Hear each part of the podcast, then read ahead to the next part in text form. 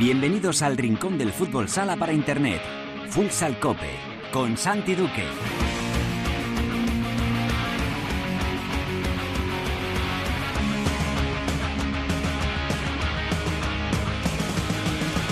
Hola, ¿qué tal? Bienvenidos a Futsal Cope, la casa del fútbol sala en cope.es.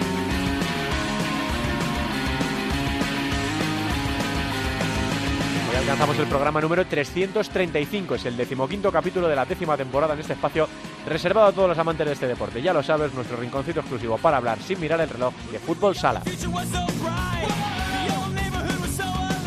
Menudos días estamos viviendo en la Liga Nacional. Venimos de la disputa de la decimotercera jornada en el fin de semana y ahora estamos a un solo partido de acabar la decimocuarta jornada intersemanal que se está disputando en estos días, lunes, martes y miércoles, con la batalla por la Copa de España en pleno apogeo. Estamos pendientes de lo que ocurra en el partido de hoy entre Jimby y Peñíscola, pero hay ahora mismo, ahora mismo, quedan dos plazas por vender para la Copa con cuatro equipos optando a ellas. Todo también lo abrió un poco la victoria de ayer por 3 a 8 de Levante ante Jaén. Pedro Toro firmó un doblete y será protagonista ahora en unos minutos aquí en Futsal En la tertulia vamos a tratar de analizar la situación, cómo está ahora mismo la clasificación de cara a esa Copa de España. Lo vamos a hacer con la ayuda de Óscar García, de Albada y de una leyenda del fútbol sala español, Andreu Linares. En Futsaleros por el Mundo, hoy la directora Sendin nos va a llevar hasta Polonia para hablar con Chus López, el entrenador del Orsel. Como siempre, Javi Jurado y Albada nos pondrán al día de lo que ocurra, de lo que ha ocurrido en la primera división femenina y Yolanda Sánchez nos hablará de la segunda división. Lo haremos todo como siempre con la mejor música, la que selecciona para Futsal Cope nuestro DJ particular, el manager Megastar Perico Sainz de Baranda. Todo preparado para empezar con José Colchero en el control de sonido. Esto es Futsal Cope.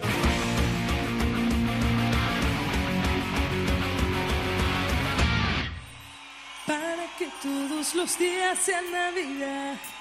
Para que cada deseo se haga realidad. Para que el mundo sonría al despertar. Para que se abra la puerta y no se cierre más. La primera división en Futsal Cope.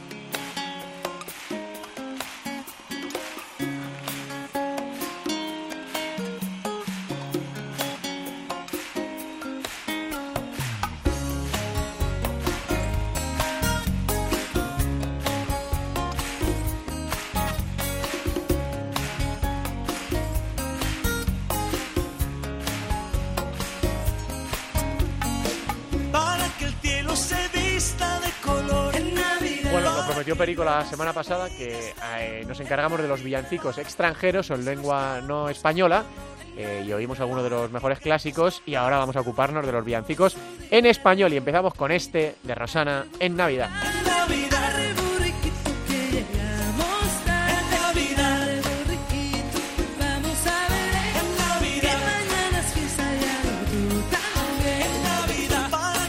la pelea por la Copa de España en pleno apogeo. Queda una jornada y un poquito, porque todavía queda por disputarse un partido esta noche, el que va a enfrentar a Jimbilla Peñíscola, que, que, bueno, eh, puede dar aspiraciones todavía al conjunto de duda o dejarles ya sin posibilidad de estar en la Copa de España de Málaga del próximo mes de marzo.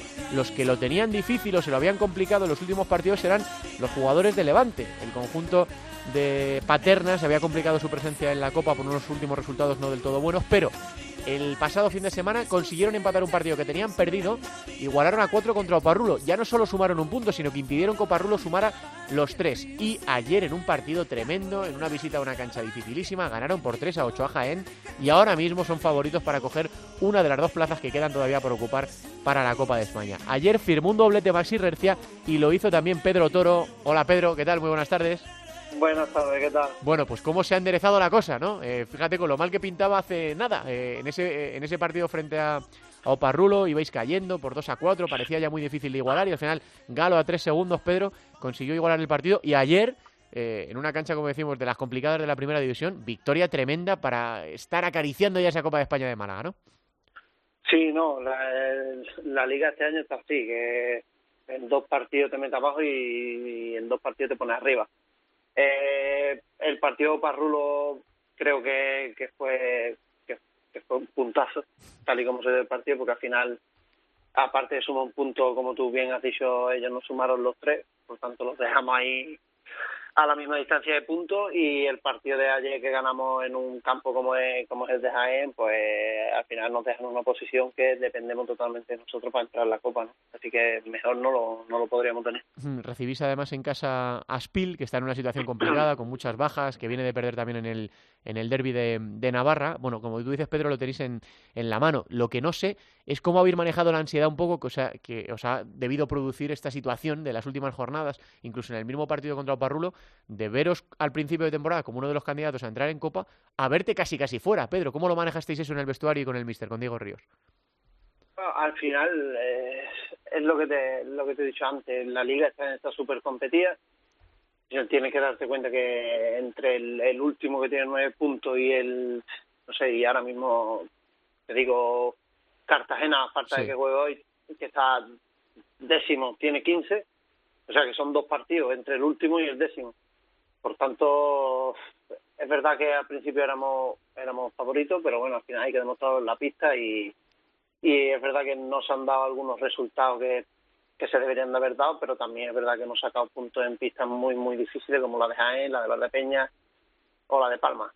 Entonces, eh, nosotros siempre hemos estado tranquilos, lo hemos gestionado con tranquilidad, trabajando día a día y creyendo en nosotros mismos. Y nos ha llevado, pues, a donde estamos ahora. A falta de una jornada, nos la jugamos en casa contra un equipo que viene con necesidad de puntuar, porque es verdad que tiene muchas bajas y tal, pero es un equipo que tiene la necesidad de puntuar y eso es peligroso pero lo tenemos en nuestra mano, lo tenemos en casa y en una, en una dinámica buena porque llevamos cinco partidos sin perder, así que yo creo que es mejor imposible. Mm, eh, Pedro, es tu tercera temporada, ¿no? Si no me equivoco, en, en Levante. Sí.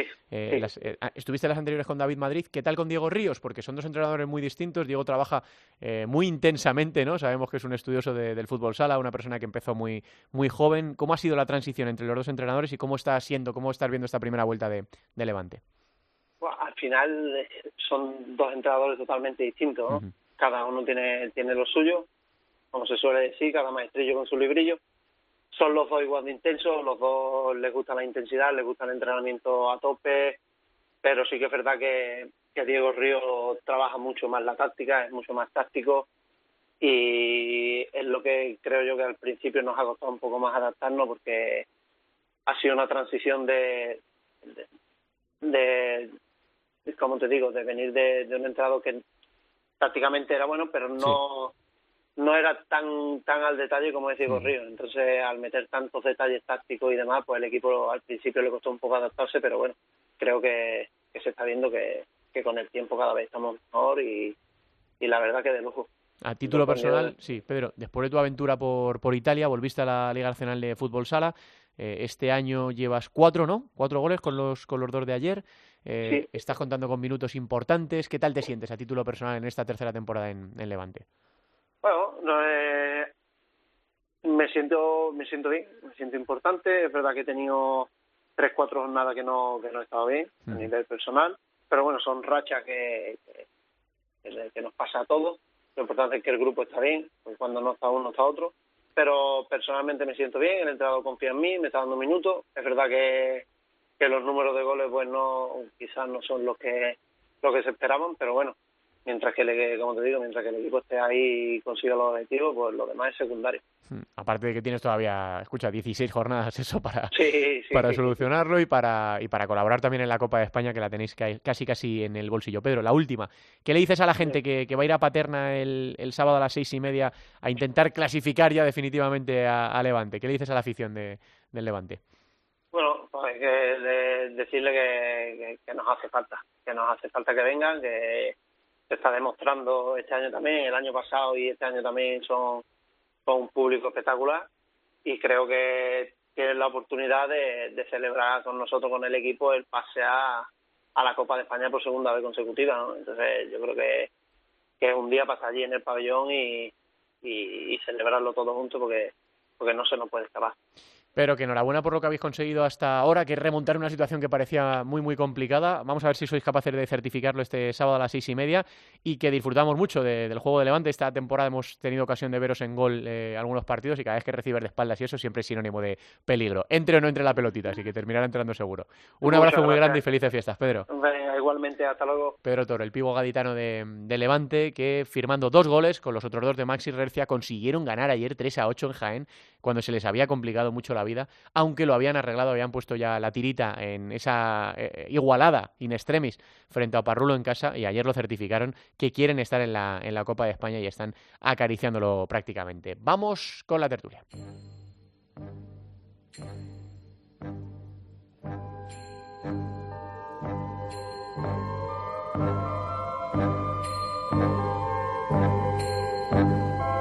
La tertulia de Futsal Cope. Lleva Belén baja hasta el valle que la nieve cubrió. Los pastorcillos quieren ver a su rey le traen regalos en su humilde zurrón.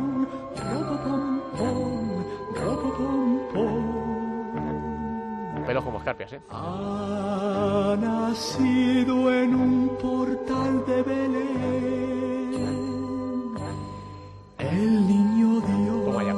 El tamborilero de Rafael es la segunda elección de Perico para repasar los villancicos clásicos de, en lengua española de este 18 de diciembre, de este último Futsal Cope del año, 335, decimoquinto de la temporada, analizando las opciones de los equipos para la Copa de España. Lo estábamos diciendo que Levante lo tiene prácticamente en el bolsillo después de sumar esos cuatro puntos de seis en un partido que se le había complicado muchísimo frente a Oparlo, que era rival directo, y en una visita dificilísima a la cancha de, de Jaén. Y claro, esto ha complicado a Jaén, que lo tenía también casi casi en la mano. Y vamos a ver qué ocurre esta noche en el Jimby Peñíscola para ver si los de dudas se apuntan o no a la fiesta de la decimoquinta jornada. Está aquí en los estudios centrales de la cadena Copa en Madrid Albada. Hola Alba.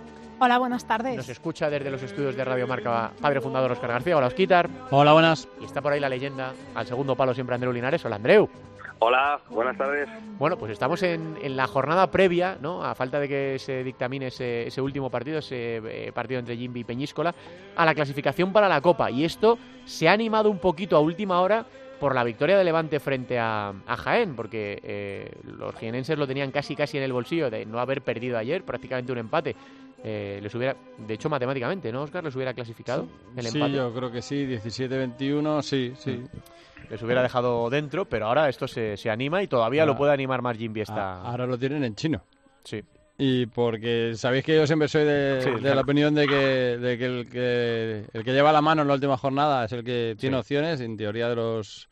Suponiendo que gane Cartagena, si no lo va a tener más, más asequible, pero sí, suponiendo que gane Cartagena esta noche, eh, Jaén sería el mejor clasificado de los cuatro y lo veo en una situación muy complicada porque visita a Movistar Inter, Levante juega en casa contra Spil, o Parrulo también lo tiene complicado porque visita a, a Viñalbalí, pero Cartagena juega contra Burela. Entonces, una victoria de Inter y una victoria de Cartagena eh, dejaría a Jaén posiblemente fuera, contando que también gansa Levante, dejaría fuera a Jaén y metería al Jimmy, lo cual sería pues mirando 8 o 10 días atrás, toda una sorpresa. Sí, y cómo Levante ha sido capaz también de, revertirlo, ¿no? En un partido complicadísimo mm. contra Parrulo, que fue mejor en muchas fases del, del, encuentro, y al final lo empató Galo, quedando nada, tres segundos, y eso a Oparrulo le complicó muchísimo la, la vida, porque tenía la visita a Movistar Inter, que sabíamos que iba a ser complicada, y porque ahora efectivamente visita la cancha del equipo más en forma de toda la primera división, Valdepeñas, cinco victorias consecutivas, todas ellas sufriendo, todas ellas por la mínima, pero madre mía,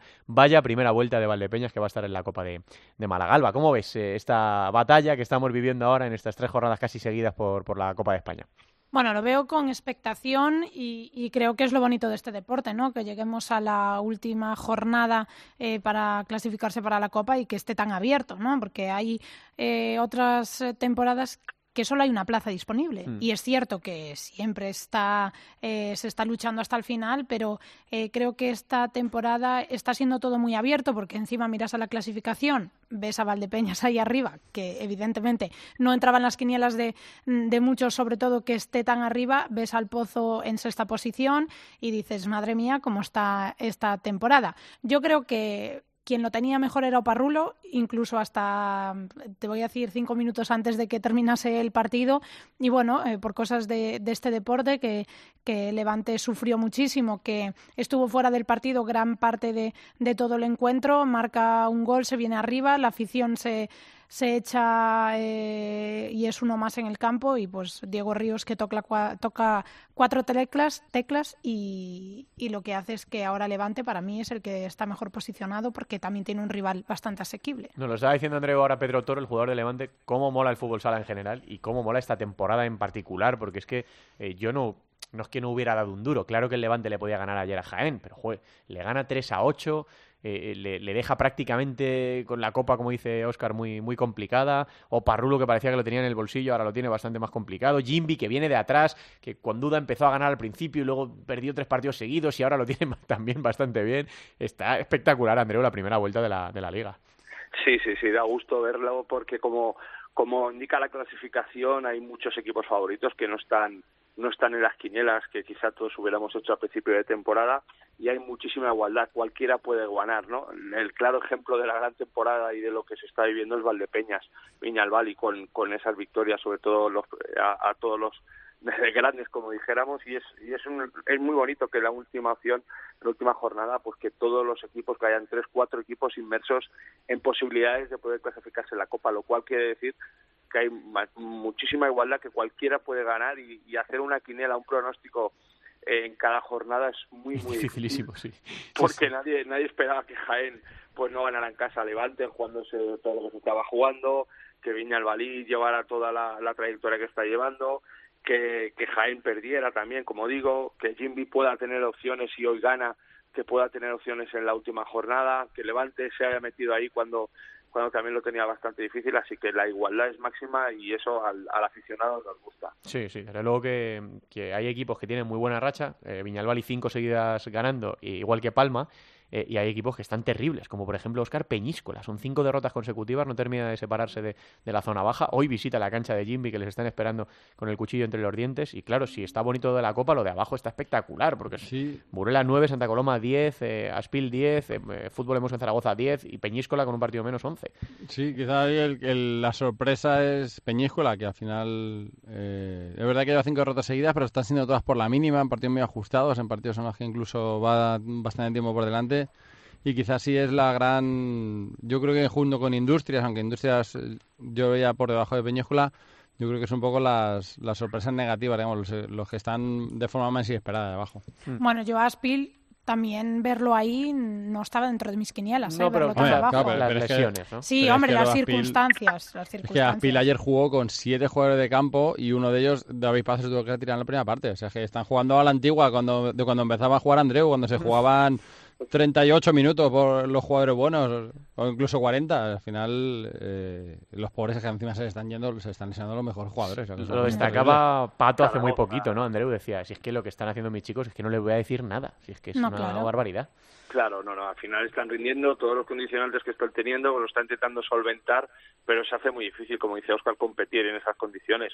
Quizá también Zaragoza es una de las sorpresas con ese cambio de entrenador, que no Mm. ese cambio de Nano Modrego en esa salida que tuvo. De, de, de, no sé, quitándote un hombre goleador, un hombre que tiene gol, que tenía llegada. Sí, además por la puerta de atrás, de mala manera. Sí, Exacto, no. entonces, pues bueno, hay un cambio de entrenador y tampoco están saliendo bien las cosas. Entonces sorprende, ¿no? Junto con lo de Rivera, pero esos condicionantes le llevan a ello. Y sobre todo también Industrias, ¿no? Yo creo que verlo ahí tan abajo, eh, con un gran entrenador como es Oscar Redondo, pero que al final no logra tocar la tecla porque nunca está en esas posiciones de arriba. Hmm, se le han marchado piezas importantes también y es complicado a veces, ¿no? Sustituir a jugadores que, que son fíjate, ¿no? ayer visitan a Simbiña y fíjate, sí, le claro. mete cinco. Sí, sí. cinco sí, eh, No hay cuña, no hay peor cuña que la de la propia madera, se suele es decir. Una cosa... Y luego, eh, no lo estamos comentando mucho, pero sí que sorprende un poco cuando echas un primer vistazo a la clasificación y buscas al pozo arriba, le ves sexto y dices, pues llama un poco la atención. Yo yo creo que en la afición del Pozo Murcia tampoco hay mucho disgusto, que no hay mucho que recriminarle al Pozo, que está inverso también en la Copa de Europa, que está metido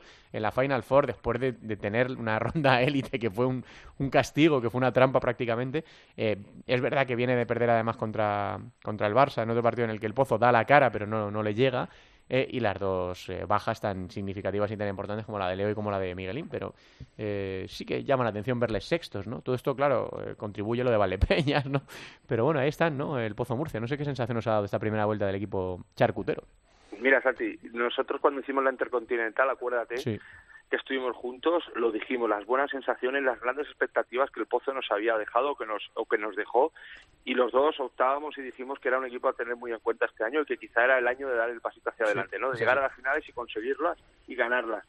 Las expectativas son totalmente diferentes, ¿eh? Yo creo que les salva que puedan estar clasificados para Final Four, pero eh, creo que se le ha exigido un poquito más con todo el cariño que sabéis que tengo a Diego, a toda la plantilla, pero creo que ver al Pozo en esa clasificación, creo que, que, hay que dar una vuelta de tuerca más y hay que exigirles porque verle ahí abajo no es, es impropio de la categoría del Pozo. Son cinco derrotas además, Oscar, eh, pero de las cinco, tres en los últimos cinco partidos. Sí, y al final otro dato que yo creo que llama mucho la atención es el, el Averas. Tiene más 6 nada más después de 14 partidos jugados. Sí, sí, ha encajado 35 y solo ha metido 41. Claro, tú al final ves, eh, pues eso, Barça tiene más 30, Inter tiene más 23. Al final, a la, larga de partidos eh, tiene mucha ventaja y al final el Pozo está siendo casi lo me por lo servido en cuanto a goles y yo creo que eso habla mucho. A mí me tienen ciertamente desconcertado porque eh, en Liga, ¿verdad?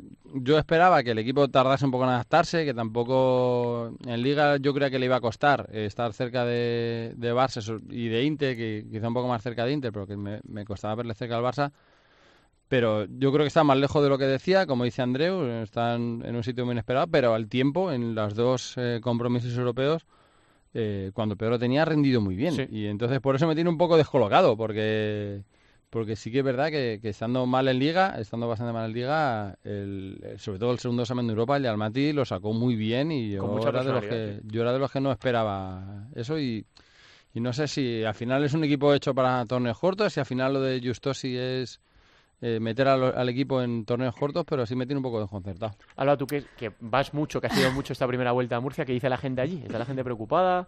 Eh, bueno, yo creo que, que uno de los grandes problemas que yo he visto allí, como dices, eh, he tenido la suerte de, poder ver esta temporada muchos partidos de cerca y vivirlos allí eh, in situ en el pabellón, creo que tiene un gran problema en cerrar los partidos. Eh, eso va muy en línea con lo que dice Oscar de, los goles que encajan, ¿no? Porque si al final marcas tres, pero te marcan dos o te marcan cuatro, es decir, vas un poco en, en la línea yo creo que, que, lo de Diego, por cómo fue mm, eh, esa clasificación para la Final Four, es mucho a nivel psicológico, ¿no? Es un entrenador que lo vemos en sus tiempos muertos, que lo vemos quienes seguimos este deporte, que eh, enfatiza mucho en eso, ¿no? En, eh, sacar esa presión y, ese sentimiento de los jugadores, esa pasión, ¿no? Que, que se tiene por este deporte, pero que lo veo, mm, no voy a decir mal, pero que le cuesta mucho más a largo plazo, ¿no? O sea, una temporada, una liga que tú puedes ir a una final y esa final él te mete una caña de la leche y te motiva y tú sales a por todas. Pero eso lo, puedes hacer en, en una fase de clasificación como una Final Four, pero durante toda la temporada eso es imposible, porque tú puedes motivar a un jugador en un partido, pero 30 partidos seguidos no se puede hacer psicológicamente. Aparte que muchas veces en esto del deporte se habla mucho de la historia, de la, de la filosofía de un equipo, de la idiosincrasia de un equipo, y el Pozo siempre ha sido generalmente, incluso en la época del mejor, la mejor máquina verde, Andreu, sí. Eh, incluso Andreu, aquellos años, el Pozo solía meter en el irregular más goles que vosotros, incluso. Era un equipo que, era muy, muy goleador, muy goleador, muy goleador. Y al final, eh, claro, eh, lo está pagando en, en cuanto a en cuanto a eso, porque al final lo que es goles encajados han encajado dos menos que el Barça. O sea, tampoco es que sea una calamidad. Cinco más que el, seis más que el Inter, que no, no, es, no son muchos, porque es que de los ocho primeros, solo Jaén lleva menos goles que ellos. Es que llevan 41 goles. Es que el Peñíscola lleva los mismos goles que ellos con un partido menos. Entonces, al final, sí que un poco la, idea de ese equipo, que siempre es un equipo que, ha ido para adelante, que al final ha metido muchos goles y que siempre pues se caracterizaba por eso, al final eh, está perdiendo un poco y al final, eh, pues eso, pierde esa esencia Palma, por ejemplo, es un equipo que, sabemos que lo basa de eh, atrás, en, partidos a pocos goles, muy se ven los números, es escandaloso. Es eh, el equipo menos goleado, pero con mucha diferencia, además. Claro, claro, pues al final sabes que Palma juega eso. Entonces, Palma sabes que en resultados cortos es un equipo muy peligroso. Y, el Pozo siempre ha sido un equipo, ya digo, incluso en la época de Andreu, que, era la gran máquina verde que pasaba por encima de todo el mundo, el Pozo metía más goles que ellos. Sí, falta, yo, acuso la falta de goles. ¿eh? Este año es un debate que ya todos hemos abierto y hemos hablado mucho de ello, pero sí que en el Pozo falta, me falta un, goleador. O sea, en nuestra época estaba Lenicio, estaba Pablo Roberto, habían jugadores con mucha capacidad de definición y ahora le he hecho en falta eso al Pozo. El Pozo sí tiene muchísimas individualidades, juega muy bien como bloque, pero falta una referencia arriba. Miguel quizá no está, pero tampoco es un jugador de ese perfil, pero noto en falta esa, ese perfil exacto de un jugador goleador como siempre ha tenido el Pozo, ¿no? Un pívot siempre eh, definidor, goleador, que siempre ha aportado el resto también sus goles, pero alguien alguien que con cabeza visible y, le hecho en falta al Pozo. Bueno, es que ese fue Pito, ¿no? O sea, que, que creo que era esa figura. y un poco, ¿no? Sí, Paradinsky también es el que más está marcando, pero por ejemplo, Paul Pacheco, que también es un jugador de esa línea, no, juega. No tiene minutos, ¿no? ¿Qué ibais a decir, chicos? Sí. No, porque que en, esa... tres goles o cuatro goles y el otro día creo que metió dos de primeras. o sea, que es que al final eh, es difícil, los goles son caros y cuesta y es lo que se paga, pero es el debate de los goles, ¿no? Que, que faltan, antes se metían mucho más goles, había gente mucho más específica, pero este año está costando mucho más tener esa definición. Sí, el, el siempre ha tenido esa, esa cadena que, que, tuvo a Paulo, luego tuvo a Lenicio, luego tuvo a Wilde, tenían jugadores GGSL que hayan los goles y es verdad que que Alex, Miguelín eh, no son jugadores de ese corte. Paradinsky es un poco más, pero tampoco es el super goleador de estos. Pero sí es verdad que le falta un poco ese el decir, eh, el que tiene que meter los goles es este. Y de nuestros goles el 20% los va a meter este. Y no hay... O sea, al final sí es verdad que todos son que sí, que Paul Pacheco te puede aportar gol, que Alex te puede aportar gol, que Miguelín te puede aportar gol, que Fernan incluso te puede aportar gol, pero ninguno de ellos es un tío que digas, un Ferrao, un Wilde, un Lenicio, un tío de esos que dices, este es, este es mi goleador. Hmm. Bueno, mira, hablando de goleadores, apuntado esta semana Gustavo Muñana eh, el tema de, Rafa Santos, ¿no? Que como posible fichaje de, invierno del Pozo Murcia, pivot zurdo, eh, goleador eh, de Nagoya. Bueno, está hablando Gus de que Fran Serrejón está intentando traerle para, para el mes de enero, lo comentaba también eh, Xavi Lorente. Bueno, pues vamos a ver qué, ocurre, porque desde luego los equipos tienen que reforzarse y el Pozo está ahí sexto y le vienen curvas en los próximos meses, desde luego, con la Copa de España, con la Final Four y con la segunda vuelta del, del campeonato. Nos quedan tres cosas por hablar, chicos. Le quiero preguntar a Andreu eh, sobre, sobre Inter y sobre el Barça. Eh, sobre Inter, Andreu, por el cambio que ha tenido que experimentar por el, por el cambio en el banquillo, por el anuncio del adiós de Ricardiño, y a pesar de todo eso, y de alguna lesión también importante, de no poder contar con, con Elisandro en toda la temporada, de un Ricardiño que no está al nivel de, otros años, eh, ahí están, están líderes. Eh, es verdad que solo tienen que centrarse este año, o no tienen que centrarse en la Copa de Europa, pero con cambio de entrenador incluido y con todos los problemas, están primeros. Sí, y, se nota la mano y el buen trabajo de Tino Pérez. Creo que él defensivamente le conozco bien, que pude trabajar con él varios años y es un entrenador que el primer aspecto importante del equipo es la defensa y creo que se basa en eso. ¿eh? Es verdad que está teniendo también una falta de gol. Humberto no está metiendo, eh, metió dos en el Palau la semana pasada, pero falta gol. Ricardinho no, no, está al nivel que todos esperamos. Eh, Pito no está tampoco viendo puerta. Quizá el que el que está elevando un poco el nivel o manteniendo el nivel es Gadella, ¿no? El resto hmm. está costando ver portería, pero eh, la fortaleza defensiva de los equipos de Tino Pérez le va a hacer siempre estar ahí arriba porque encaja muy poquitos goles. no me sorprende porque tiene una plantilla muy eh, para estar al nivel de donde están pero sí que le he hecho en falta un poco también esa pegada, ¿no? Esa definición, jugadores importantes que todavía no están marcando goles, que eso puede marcar un poco más la diferencia, pero son equipos que van siempre, siempre los detinos de menos a más y que seguro que en los playoffs y en la parte final de temporada van a, van a dar el rendimiento que se les espera. Y el Barça, Andreu, aprendiendo a vivir sin, sin sus pivots, ¿no? Primero tuvo que ser sin Esquerdiña y luego sin Ferrao, que esa baja, bueno, también la de, la de izquierda nos, nos duele a todos en el, en el alma y bueno, pues alguna dificultad en algún partido, como por ejemplo el Levante como por ejemplo Valdepeñas el otro día, pero bueno, que, te gane Valdepeñas hoy en día ya no es, no es noticia, pero los partidos importantes los ha sacado adelante, está clasificado para la Final Four de la Copa Europa y está segundo, ¿no? Siguiendo la estela de, Inter y intercambiándose el liderato una jornada así una no. Claro, rementándose con todos los condicionantes que está teniendo en cuanto a lesiones y, jugadores importantes con mucho gol, como es el caso de Esquerdiña y ahora de Ferrao ahora Sergio Lozano también, pero como Oscar bien sabrá, en nuestra época, como nosotros decíamos siempre, las segundas espadas, los hombres de que quizás menos minutaje tenían durante el año y en los momentos puntuales, en las fases finales, en copas, o eran los que quizá aportábamos un plus más, o en, una semifinal de liga, cinco a la final de liga 5, las semifinales, éramos los segundos espadas, ¿no? Más recuerdo los Julio, los Javi Limones, los Joan, Andreu, Orol, éramos los que dábamos un plus más. Con esto quiero decir que es el momento de Roger, es el momento de jugadores que quizá Andreu no ha contado con ellos o no les ha dado demasiado protagonismo. También es verdad por, por el volumen de calidad y cantidad que hay en, en la plantilla, pero creo que es el momento de estos jugadores, ¿no? De que den un pasito hacia adelante y que el entrenador sea el primero que apueste por ellos y que ellos rindan, ¿no? Y el otro día vimos cómo Roger hizo un gran partido y, y se va a basar en eso, ¿no? Ante las ausencias, tienen que tirar del carro otros jugadores que quizá no tenían ese papel, pero por las circunstancias van a tener que asumirlo. Artur, Ribillos. Eh, sí, yo, yo, creo que tiene un poco que quitarse el mono, digamos, el síndrome de abstinencia. Al final tú estás, eh, tienes una referencia muy clara que condiciona mucho la forma de jugar, que es Ferrao. Y al final, pues claro, al principio se le echa mucho de menos y hay un momento dado en el que casi los automatismos hacen que, que vaya a haber un balón largo para desahogar, para que lo baje él y claro, ya no está. Entonces, en cuanto el equipo se acabe de ajustar de eso, eh, se, mal dicho, pero digamos se desintoxique, digamos, sepa, sepa que eso no está allí, que tienen que buscar otras soluciones, la van a encontrar seguro, porque tienen jugadores de, de muchísima calidad. Yo, por ejemplo, creo que Daniel es un jugador que le va a dar, ya le está dando y le va a dar muchísimo al equipo. Entonces, al final, en cuanto pues, se vuelvan esos automatismos sin Ferrao, pues el equipo va a estar ahí porque tiene una plantilla espectacular. Yo creo que, que van a dar mucho nivel.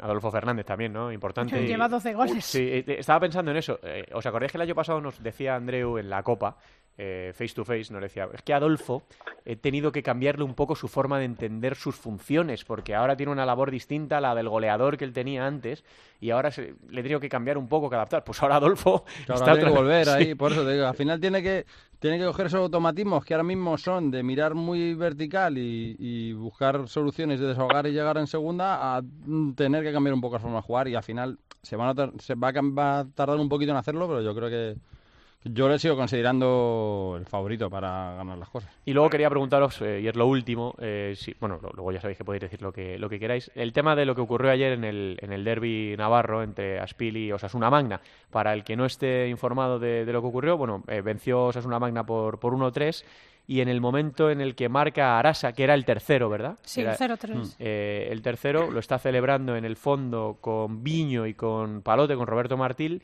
eh, dedicándoselo a su padre, además, que saben que falleció hace nada, eh, hace unas semanas, y un energúmeno en el fondo de, Aspil eh, le grita negro de mierda. Roberto Martil se va por él como una exhalación. Arasa se gira y se ríe así como un poco de, ironía, de tristeza y se va. Pero Roberto Martil se va por este aficionado. Hay una pequeña tangana.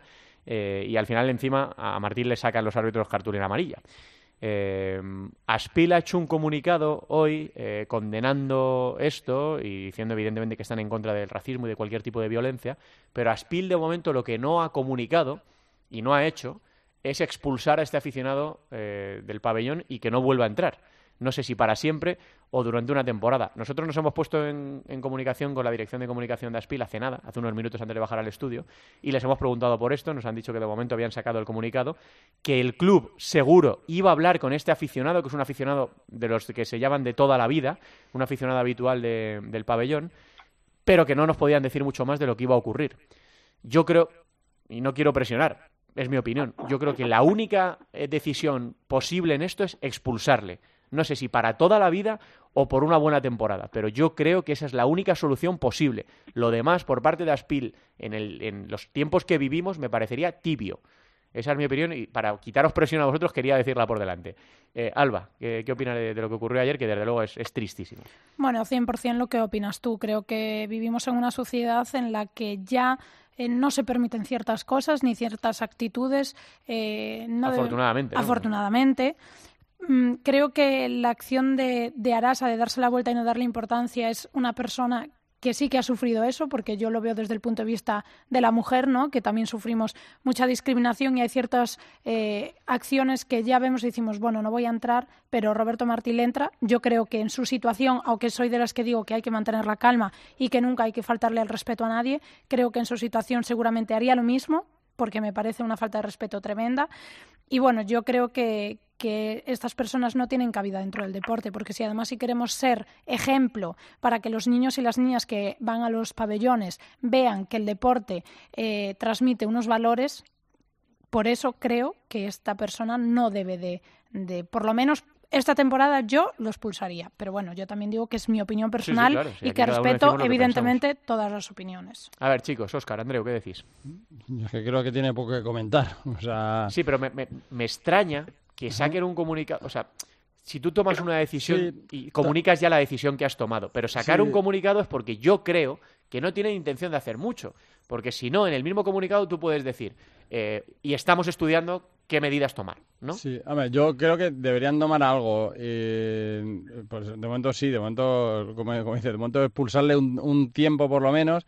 Y sí, al final también tiene la, la, no sé cómo decirlo, la, mala parte de que al final eh, es una cosa muy familiar y que al final es el vecino de al lado. Que no ha sido, seguro, seguro. Que no ha sido el, que no ha sido el grito de un fondo, que no, ha sido el grito de todo el pabellón, que ha sido un tío en concreto que que al final te vas a encontrar mañana y vas a decir, tío, ¿cómo has podido hacer eso? ¿A quién se le ocurre? Entonces yo creo que en esa parte sí que es donde donde un poco eh, han fallado en ese sentido, en ese momento de decir, ostras, es que es el vecino de al lado, pero sí, sí, yo vamos, yo creo que no, es que es una cosa que está absolutamente fuera de contexto y que no tiene... Sobre todo es que además, Andreu, en la celebración Arasa no está provocando a nadie. No, no, al, revés, yo creo, yo creo que incluso, incluso, fíjate, incluso la reacción de Roberto Martí, yo la entiendo por la emotividad de ese momento. Claro, si, ese mismo grito hubiera sido en otro gol en el de Viño, por ejemplo, anterior, que Viño hace, que Viño a hacer a voltereta y tal, no sé qué, pues igual hasta Roberto Martín ni siquiera reacciona de una forma tan, tan brusca. pero al final es el motivo emotivo, el momento emotivo, que ves que Arasa está celebrando el gol, se pone rodillas, está casi llorando prácticamente, y de repente ves que llega este tío y te dice eso y dices, que, pues eso, que, que es lo, y además, Oscar, perdona, que, es que además es que se, se, abalanza sobre ellos, ¿eh? que casi se cae con la red. Claro, claro, pero, porque eso al final es la proximidad, ya te digo, y además el, el momento ese, el momento tan emotivo. El gol anterior lo mete Viño y da una voltereta y hace no sé qué. Y, yo creo que si eso se lo dicen a Viño y le pilla a Roberto Martín al lado, quizás Roberto Martín no hubiera reaccionado de una forma tan visceral. Pero yo creo que es un momento emotivo, un momento que dice, joder, este tío, con lo mal que le ha pasado, viene de, de Brasil, de ver, de estar, consigue un gol, está el hombre ahí. Marca en el derby, ¿no? el gol que era decisivo. Ves, que el otro saca la pata al tiesto y dice, madre mía, ya. Entonces, por eso va, yo creo que por eso va tan así. Y de hecho, se le nota porque con el paso de los minutos no se no se calmaba no se calma, y todo el mundo y, él y él se le nota que, que, al que le viene le dice, no, no, si contigo no va. te entiendo. No, además es, como justificando lo que había pasado de, oye, es que le ha llamado negro de mí. O sea, que vais contra mí porque yo me he ido contra un tío al fondo, pero yo me he ido contra ese tío al fondo porque ha pasado claro, incluso muchos van a calmarle, venga, claro, Roberto, tal. no, no, que yo estoy tranquilo, si ya a ti no te voy a decir nada, voy a por aquel. Y entonces, yo creo que es el, justo ese momento. A mí, yo creo, Andreu, que se, lo cuenta Roberto al árbitro, porque el árbitro luego va y le pregunta algo a Arasa. Claro, yo, yo, yo, yo Santi, soy de, tu opinión, ¿eh? Y yo igual, yo me mojo en este sentido. Yo creo que tiene que haber mano dura, no todo vale, no se puede permitir este tipo de acciones, más por lo que dice los condicionantes de Oscar, que es por todo lo que le ha pasado a Arasa, que eso multiplica mucho más, pero bueno, puedo entender que esa persona no lo pueda saber, pero hay que erradicar el racismo, la violencia, que no todo vale, que los comportamientos discriminatorios hay que proceder a, una acción justa y proporcionada a lo que realmente se, se, ha hecho. Así que soy partidario de que en estas acciones se expulse al, a la persona, que haya mano dura, porque entendemos que no todo vale y estas acciones tienen que tienen que salir fuera de, campos de fútbol, de pabellones, de cualquier acción deportiva. Y además, y, es que respeto, tío, es, que es tan fácil como respeto. Es que es educación, es, que no educación, no es, nada que va más allá, o sea, ya no es que estoy hablando de racismo, de cosas mayores, que eso, ya es absolutamente inconcebible, o sea, es algo básico, es simplemente respeto, nada más todos hemos ido, todos hemos ido a pabellones, unos en condiciones de periodistas, hemos escuchado otros en condiciones de jugadores y hemos escuchado muchísimas cosas, pero hay cosas que, que puedes entender que es el momento del partido, tal, pero esos insultos tan graves a un metro y de la forma como se lo dice y, o sea es que no justifica nada o sea es que esa persona eh, no puede estar en, un recinto deportivo para presenciar un evento deportivo. Nada más que se quede en su casa, insulte a, pues, a sus familiares. A la tele. yo, estoy casi ah. seguro, estoy por asegurar, esto es un brindis al sol, ¿eh? que este hombre está arrepentido. Estoy Pero por asegurarlo. Eh, pero es verdad que es que no se puede tolerar. Esto no es una reprimenda como en el colegio. Esto no es, no lo vuelvas a hacer, ¿eh? porque a la próxima te expulsamos. No, esto no se puede tolerar, porque además todos los chavales que estuviesen alrededor, ese hombre en- al principio les parecerá incluso un héroe, porque lo que hacemos los adultos tiene mayor calado en lo que hace en, en- en la actitud de los niños y con el ejemplo es con lo que tenemos que, que predicar. Así que yo, por lo menos esta temporada, ¿eh? yo no le dejaría volver a entrar en el pabellón de, de Aspil y... y también se está hablando mucho en Twitter. Esto es una persona, como dice Oscar. Esto no es el fondo gritando como pasó el otro día en el partido del Rayo. Esto es una persona. La afición de Aspil es de las mejores aficiones de España. Sí, sí. Eh, y no, no lo va a manchar, no lo va a enturbiar este energúmeno que ayer se le fue completamente de las manos en, en la celebración del gol de, de Arasa, que como decimos se lo estaba dedicando a su padre. Y fíjate, y estando tan, tan apuntado, y esto yo incluso lo haría de forma no pública, Sí, yo creo que el club debería hacer que este tío le pidiera disculpas a Arasa. pues sí. Pero em, no, no públicamente. O sea, yo Sí, ni sí. siquiera pido que sea públicamente. O sea, Oye, que le llame y oye, mira, Que me calenté, que lo siento calenté, muchísimo. y- Que, que asumo el castigo que sea y que, oye, que, que le pida la disculpa. Como es una cosa tan personal que no es decir, oye, mira, que tienen 100 personas que... No, no, como es un tío que tiene que pedir perdón. No, oye, y además con cara y ojos, porque que- es que... Claro, claro, que cojas, que cojan, le digan un- a X días pil, le diga, toma, el teléfono a Arasa, por favor, llamadita. Pues sí. Vale, pero también nos vamos a los hechos que luego proce- eh, suceden. Sí. Recibe tarjeta amarilla. Sí, sí, sí. Sí. sí, porque Claro. se encara. Pero eh, creemos que eso también es justo, que eso también, porque lo, lo vieron todos y todos lo pudieron presenciar. Eh, yo Sí, entiendo que el comité, esa tarjeta se les. yo se la deberían que- quitar. Me imagino que sí. de Yo creo que ellos simplemente, son Andreu, por inter- interaccionar con el público, yo creo que los árbitros, antes de enterarse de nada de lo que había pasado, ven que se engancha un jugador con Ah, un Sí, que aficionado. se encara y, yo, y saca yo la tarjeta. yo a los árbitros no yo a los árbitros los entiendo absolutamente. Es un tío que se va a encarar con la grada Claro, al final. es que no tirar- sabe lo que de pasa. Lo que tarjeta, ha luego, ya lo ves, pues yo creo que incluso el propio árbitro en un momento dado dirá, Sí. oye, si tiene que, digamos, si tiene que haber un pliego de descargo, yo creo que el árbitro será el primero que dirá, Sí, oye, yo Sí, tuve que sacar la tarjeta pero- porque el reglamento dice eso, pero oye, viendo lo que ha pasado, oye, quitársela ya. Exacto, eso es lo que yo me refiero, que al final una vez ve- visionadas Sí, sí, todas claro, las claro. imágenes y viendo las circunstancias, yo creo que, que- que se- procede a ello. Pues nada, chicos, que, que siento que este sea el, el último tema de la tertulia porque es una cosa que, que hace daño, ¿no? Pues Que- invito a que, para acabar con buen sabor de boca, sí. A ver, que, que le echéis un vistazo. por- yo lo he retuiteado de Sí. un aficionado, no recuerdo mismo la cuenta, lo- lo la foto de ayer de montón de gente de, Ah, sí, sí, Sonoparrulo, sí, sí. Qué todo el mundo sí, sí. en la pista, de pie, tranquilamente, esperando, Ricardiño estirando y todo el mundo esperando para la foto. Sí, sí. Me hace una foto que, que habla mucho de la admiración hacia un jugador y del respeto. O sea, que al final, lo que estamos hablando, al final es un tío que está estirando, está acabando de trabajar.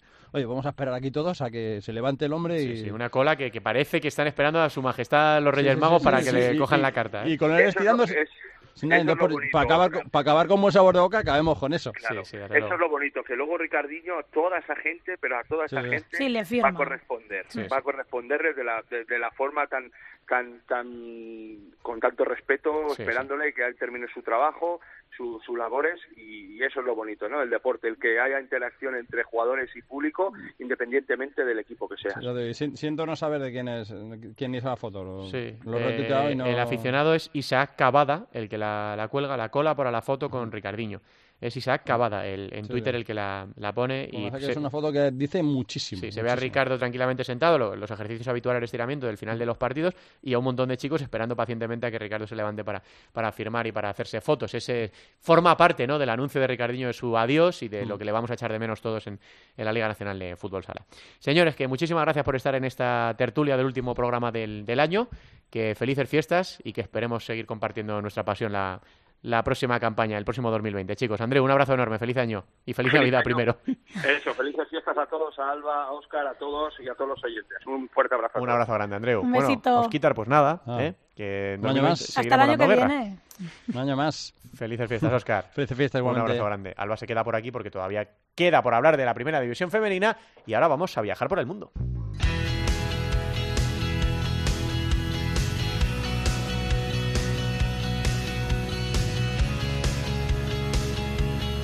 En Futsal Cope, futsaleros por el mundo.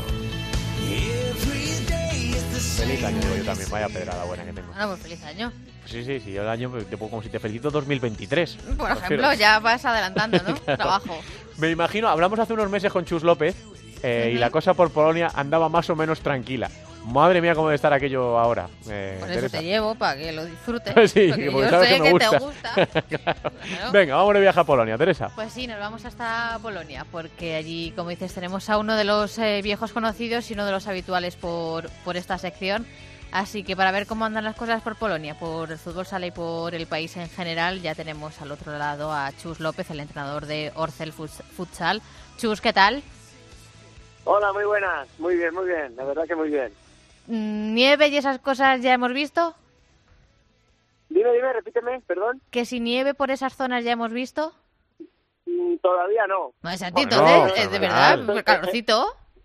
Eh, de momento se está haciendo esperar, pero bueno, no tardará. Por suerte yo también vivo en una de las, bueno, se puede decir entre comillas, cálidas zonas de Polonia Sí, sí. y es donde siempre está, pues la temperatura en Varsovia es, no sé, cero, aquí estamos a 5, 8, pero siempre hay esa diferencia. Vamos, que estás en la Málaga polaca, se puede decir, Chus, prácticamente, ¿eh? Se puede, entre comillas se podría decir algo parecido, sí, sí, se hace esperar. Bueno, ¿cómo estás viviendo una nueva temporada más en Polonia después de unas cuantas que ya debes de ser uno de los veteranos por allí? Sí, ya, ya, ya llevo ya prácticamente cuatro, cuatro temporadas y bueno, pues el objetivo era estar en zona tranquila, era un grupo con, había cambiado muchos jugadores y a día de hoy estamos segundos en la clasificación, sí, por detrás de, de Reco Bielko-Biagua, es posiblemente pues el favorito como estaba la temporada para ganar y no me puedo quejar, la verdad que el grupo se ha, ha compactado de una manera increíble, entre ellos se, han- se han hecho mejores y estamos en esa posición con siendo las mejores defensas, con seis victorias y cuatro empates, tan solo dos derrotas.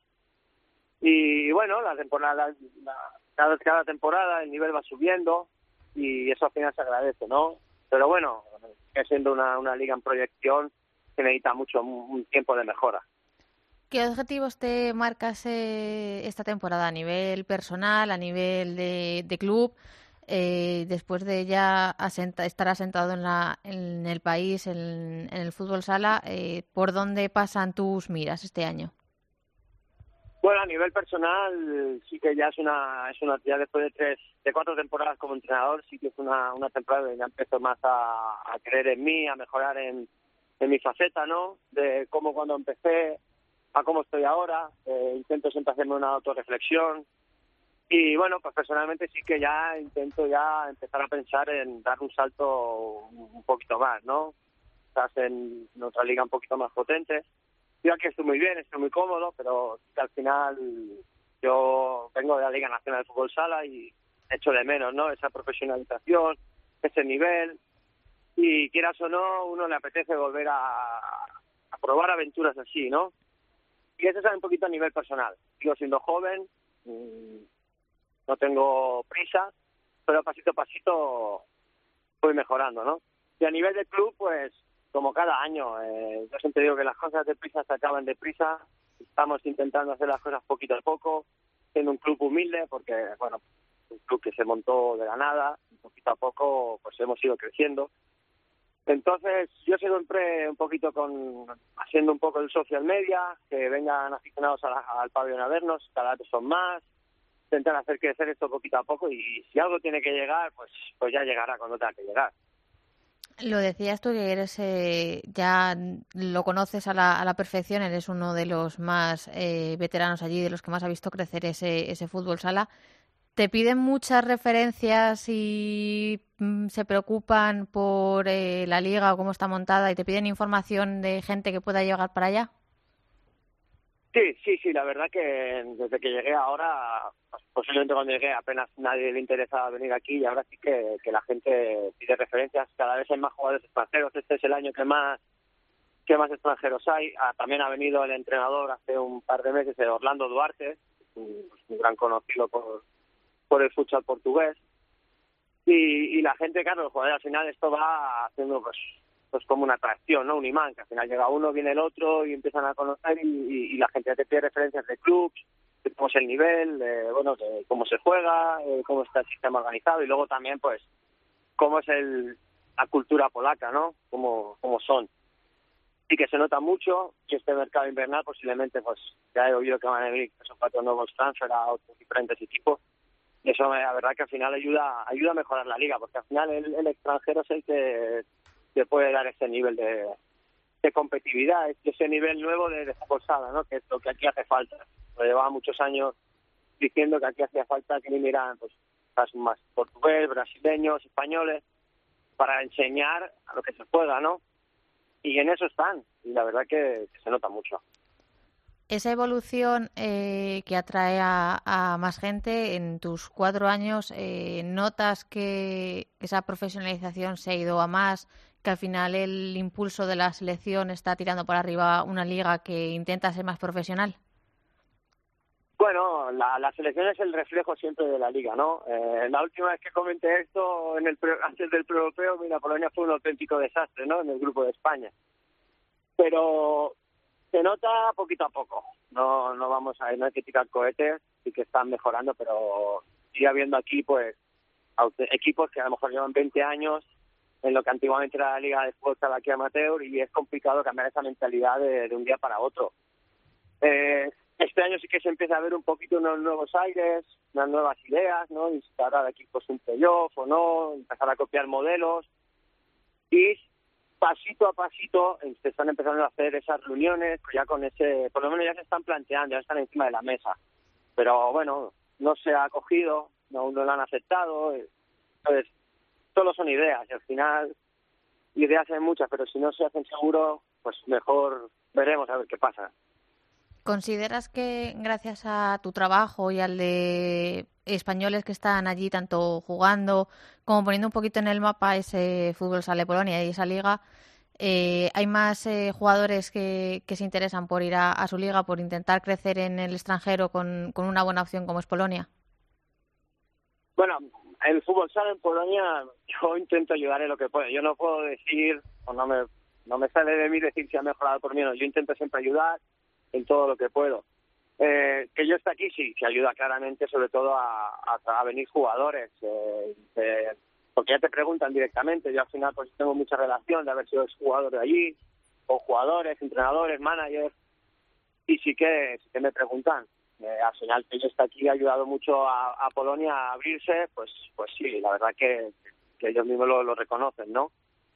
yo intento trabajar por Polonia, no solo por mí, intento trabajar por ellos, siempre he dicho que, yo quiero ayudar a la liga, me gusta, me gusta el país, tengo la selección creo que, que necesita eso, y saben, tanto aquí como en el extranjero, que yo siempre estoy abierto a, ayudar, ¿no? Yo siempre soy muy fan de, los entrenadores que fueron a Asia, como Miguel Rodrigo, ¿no? Bruno, Pulpi, y yo sé que ellos tienen un trabajo allí enorme y son para mí pues como el Olimpo, ¿no? Pues yo intento ser ser en pequeña escala parecido aquí en Polonia. Bueno, pues nada, Chus, que nos alegramos mucho de que las cosas vayan bien, ¿eh? que está consultando este ratito el Weather Channel y la cosa va tranquila por Jels Lakovice, se dice esto, ¿no? Sí, Jels Lakovice, sí. Así que bueno, pues que, nada, que mucho ánimo con, lo que está por venir, con lo que queda de, temporada. ¿Vienes a, ¿Vienes a España en Navidades? No, no, me, marcho, me marcho para, para Asia. Voy a hacer algo diferente estas Navidades. Para el calorcito, ¿eh? Sí, algo parecido. bueno, pues nada, disfrutar de, las fiestas y a, volver con ánimo y con toda la energía del mundo para, para lo que queda por delante.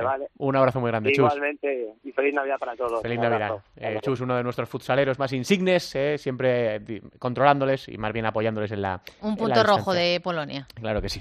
Que lo tiene todo controlado. sí. ¿Qué más tenemos por ahí, Teresa? Pues tenemos a Juanjo, que se ha desvinculado de Peñíscola, ya ha firmado por el Real Rieti italiano, así que mucha suerte para él en esa aventura en Italia. Y la despedida de José Carlos del Sporting París se vuelve para, España después de esa corta aventura en el fútbol sala francés. Pues nada, lo que haya, eh, lo que vaya a hacer ahora José Carlos, seguro que le va bien porque es un tío estupendo. Que nada, que ya seguiremos viajando en. Feliz 2027. y los que estén por venir. Gracias, Cachonda. Eh, primera división femenina de fútbol sala.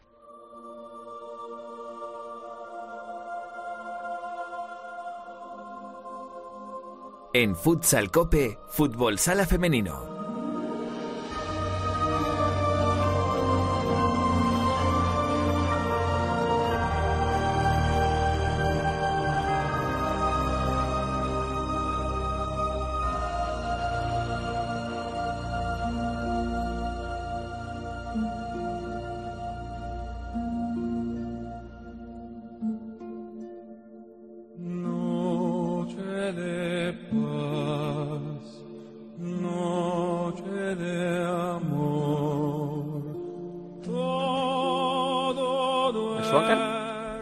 Casi, casi. Brilla ya, corazón. Mira, Esas cosas. Yo Es que- daría algo porque la gente venga un día a ver el programa, pero que analice a Javier Jurado, por favor. Fuera de micro. El análisis es muy sencillo, es que es muy sencillo. Aquí el que nuestro loco lo despiden en esta redacción. Sí, cada uno tenemos lo nuestro. test, Ojo, eh, que cada uno tenemos lo nuestro. Es que no sale ni uno bien. Y somos unos cuantos. Esta conversación ya la hemos tenido en la reacción de deporte. Decimos, ni uno bien. O sea, dices, Luis no. un tío normal. No, mentira. No, no, Ponle un partido del Atleti que sufre el Atleti. Y es que se, se vuelve absolutamente loco. Bueno, vamos allá con la primera división femenina de fútbol. Hola, Luis Millán, ¿qué tal? Buenas tardes. Es que se está preparando todo porque hoy hay clásico. A ¿Sí? las 8 de la tarde, enseguida Paco le cuenta a todo el mundo cómo está el desplazamiento de los equipos, así que nosotros nos damos prisa para ir terminando. Sí. Equipo. Bueno, em, vamos a llegar al final de la primera, de la primera vuelta. Albada con un Futsi que sigue todavía eh, a tope. 0-3, cerró rápidamente su partido frente a Peñas Plugues. Eh, Burela ganó 6-4 en casa ante UCAM. Eh, y luego pasaron también cositas en el derby. 3-0, lo tienes ahí marcado con un asterisco grande, muy grande en tu hoja de resultados, Alba. En mi corazón.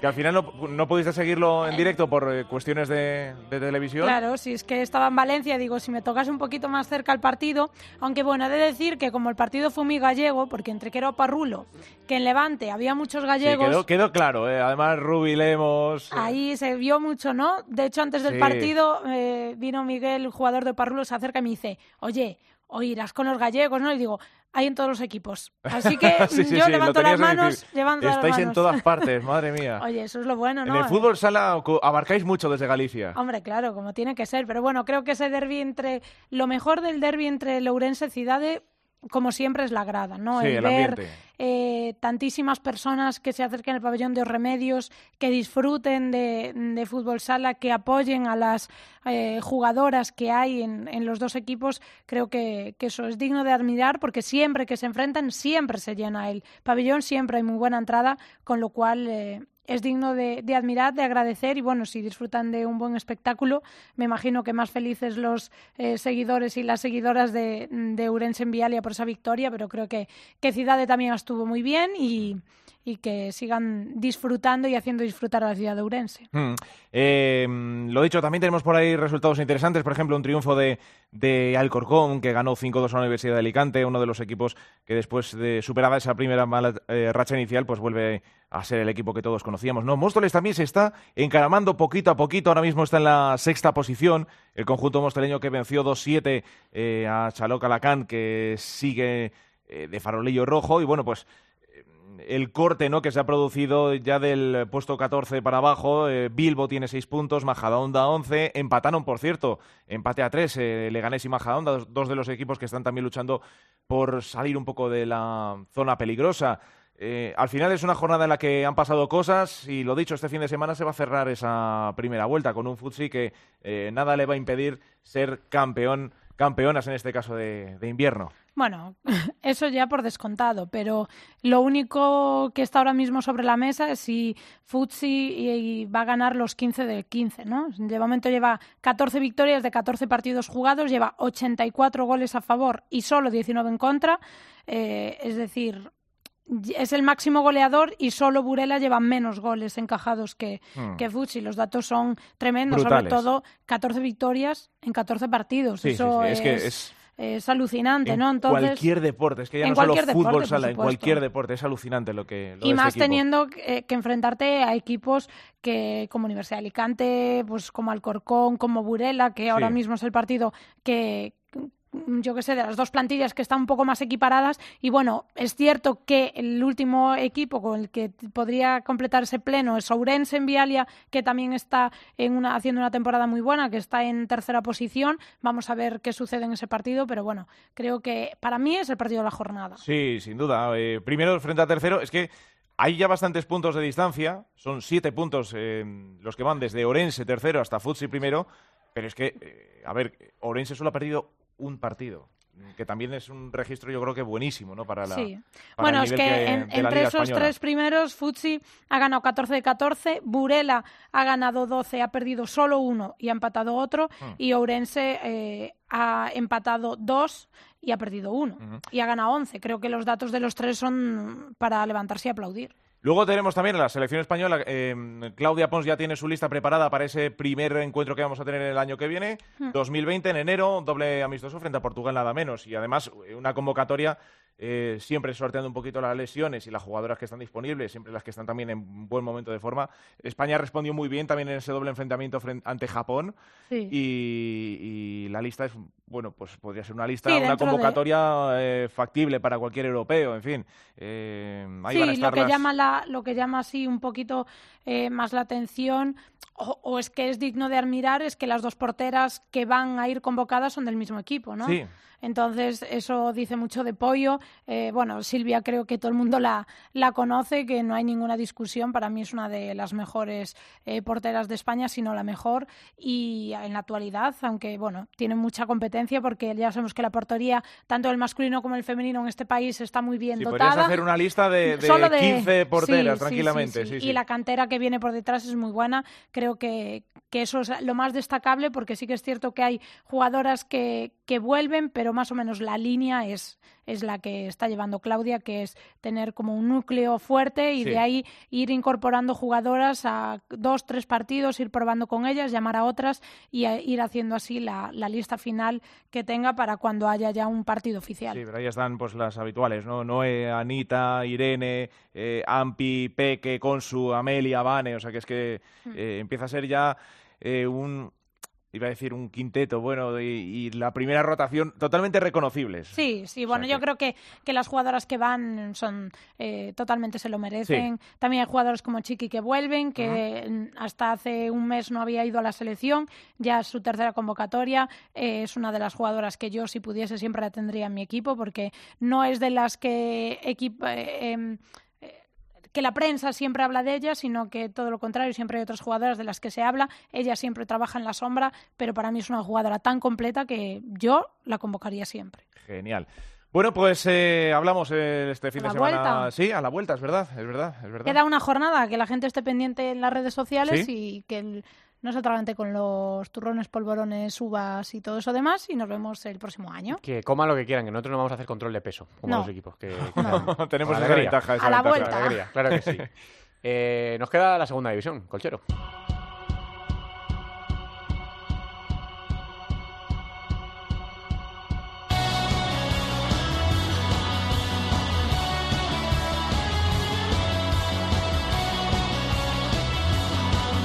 La segunda división en Futsal Cope.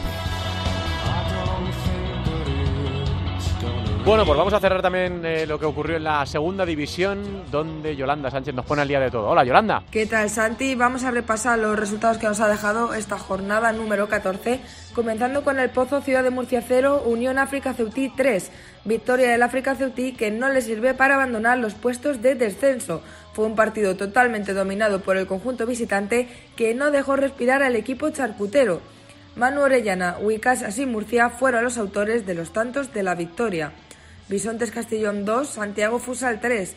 Derrota del Bisontes que empezó dominando el encuentro, tanto que en el minuto 8 ya llevaban la ventaja del 2 a 0 en el marcador gracias a los tantos de Peloncha y Lorca.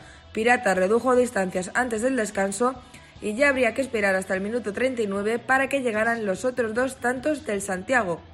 Nítida Alcira 5, Riva Fusal 5. Nuevo punto del Rivas que ya suma 6 esta temporada. Fue un partido de mucha intensidad y muchos goles. Comenzó el Alcira dominando el encuentro de manera total, llegando a colocarse con el 4-0 en el marcador. Pero en los últimos minutos del encuentro el Rivas apretó y puso en, verdaderos aprietos al conjunto local que vio como finalmente hubo reparto de puntos. Noya Portus Apostoli 2, Frank Elche 2. Otro empate el que se vivió en el municipal de Noya empezaba adelantando Ramón al Elche, mediado el primer tiempo, y no llegaría al tanto del empate, obra de Pablo Salado, hasta bien entrada la segunda mitad. Pelé volvió a adelantar al conjunto ilicitano, pero en el último minuto del encuentro Pizarro consiguió el reparto de puntos. Solista Talavera 3, Software del Sol Mejíbar 0. Nueva victoria del Talavera que sigue con su buena racha. Fue un partido con muchas tarjetas amarillas, pero finalmente sin ningún expulsado. El encuentro comenzó con un gol rápido de Manu Cebrián para el Talavera. En el Ecuador del primer tiempo, José López anotaría en propia y tan solo dos minutos después, Sergio realizaría el definitivo 3 a 0. Manzanares 4, Barça B 2. El Manzanares sigue pisando fuerte y aferrándose a esa tercera plaza de la clasificación. Nueva victoria en casa del conjunto ciudad raleño ante el filial azulgrana, que no tuvo una buena tarde. Empezaron adelantándose los catalanes, que dominaron la primera parte, hasta que a dos minutos del descanso Manu Diz hizo el tanto del empate. En la segunda mitad, el Manzanares fue el que dominó y el que consiguió ir por delante en el marcador para quedarse con los tres puntos. Ciudad de Móstoles 6, Azulejos Moncayo Colo Colo 2. Contundente victoria del Móstoles al Colo Colo que sigue en puestos de descenso. Empezó adelantándose el Colo Colo con el tanto de Pasamón en el minuto 6 del encuentro, pero un intratable Móstoles conseguía darle la vuelta al marcador. En el 27, Ruiz redujo distancias colocando el 3 a 2, pero el Móstoles respondió con tres tantos más. Y terminamos con el Real Betis Futsal 4, Bishoker Humantequera 3. Llegó la primera derrota de la Humantequera esta temporada ante su rival más directo. Fue un encuentro muy intenso, con muchas ocasiones y con grandes paradas de los porteros. Empezó abriendo el marcador el conjunto de Antequera, pero en el Ecuador de la primera mitad, Emilio Buendía empató el encuentro. Miguel volvió a dar la ventaja a los andaluces, pero otros dos tantos de Emilio Buendía dieron la vuelta al marcador. Ibi ampliaba distancias, pero Dani Ramos, a un minuto para el final, colocó el 4 a 3 definitivo. La clasificación Santi es la siguiente, es líder Humantequera con 31 puntos, segundo es el Betis también con 31, la tercera posición es para el Manzanares con 29, cuarto es el Móstoles con 24 y cierra la lista de playoffs el Noya con 23. Por la parte baja de la tabla es colista el Rivas con 6 puntos, por encima y también en descenso el Colo Colo con 11 y el África Ceutí también con 11.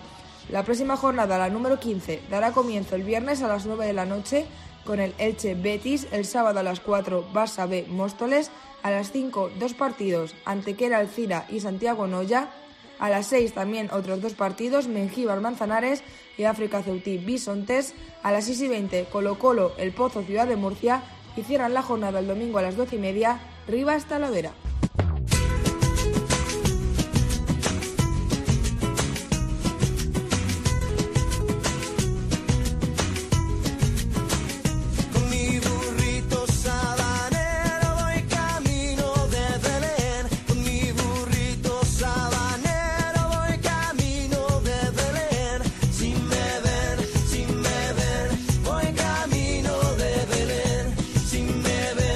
Sabanero. Juanes, ¿eh? Es Juanes el que canta el burrito sabanero. Versión top.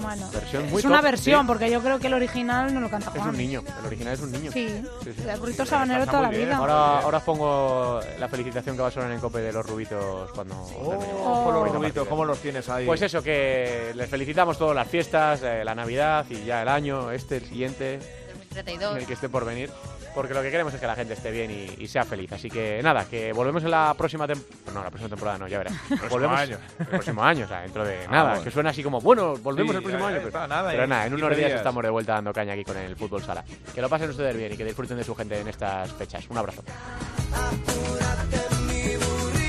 vamos a ver a Jesús. Con mi cuatrico voy cantando.